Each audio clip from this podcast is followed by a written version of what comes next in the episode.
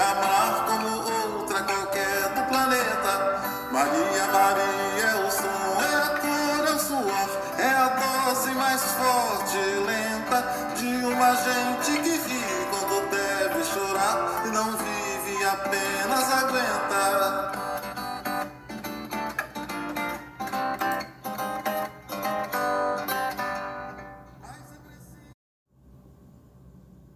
Olá, pessoal! Hoje, para o nosso terceiro episódio da série Elas, trouxemos a poeta Maiara Larroque.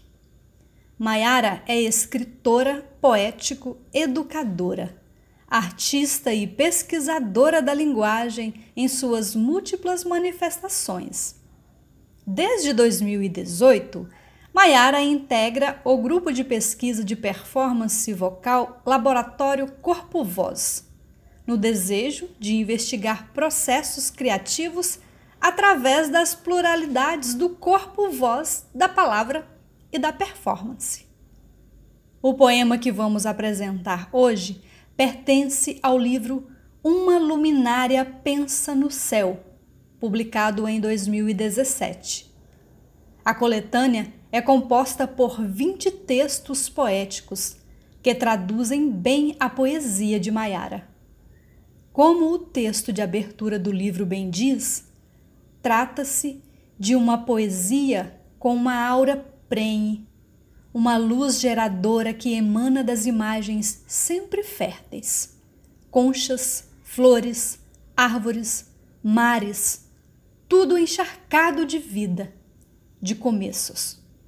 Como poeta, Maiara observa e aprofunda, com saltos abissais, com cortes fundos, nota-se em seus versos a descrição de seres e elementos em franco transbordamento. Há, em cada linha, a energia principal do gestar a vida.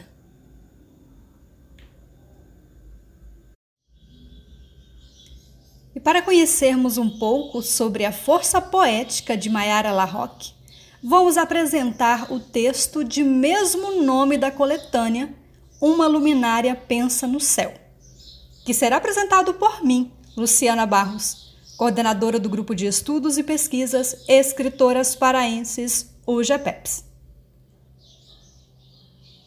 Uma luminária pensa no céu.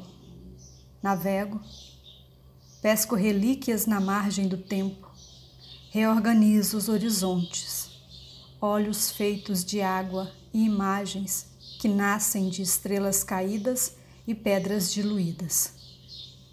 Que mundo corre por abaixo desse mar de épocas em que homens suspendiam velas e guiavam naus sob a luz dos astros, enquanto mulheres pariam no breu?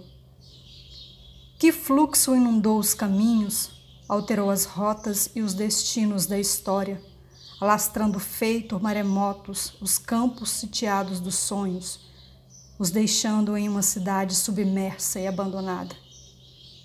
Navego por esses mares esquecidos, vejo a fundo os corais em pó e em brilho, assemelham-se a espantalhos e espigas de milho de um campo dourado das colheitas do passado, ou a caravelas náufragas das viagens seculares e solitárias pelos oceanos de outrora.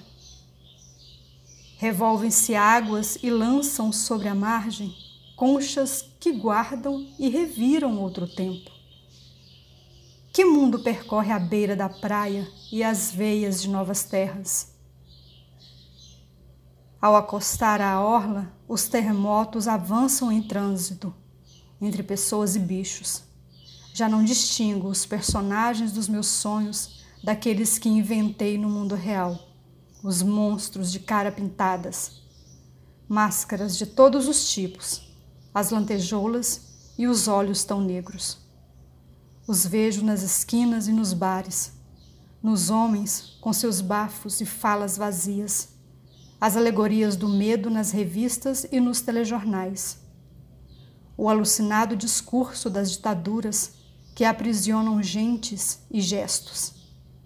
E aqui não me refiro a políticos ou governantes, senão e somente às gentes e gestos, com seus desgostos e dores, distâncias e esquecimentos, onde o humano tornou-se um campo minado de guerras.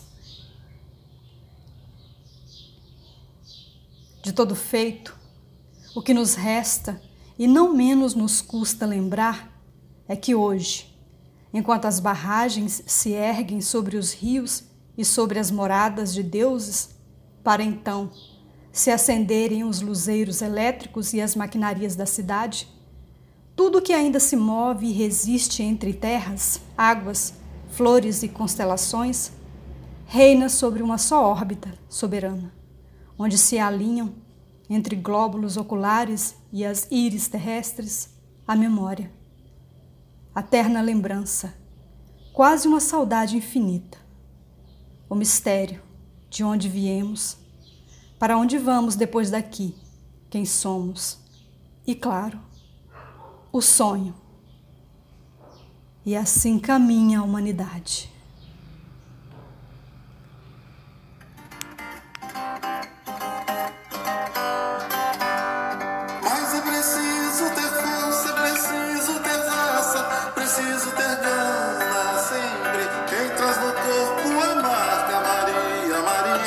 Mistura dor e alegria.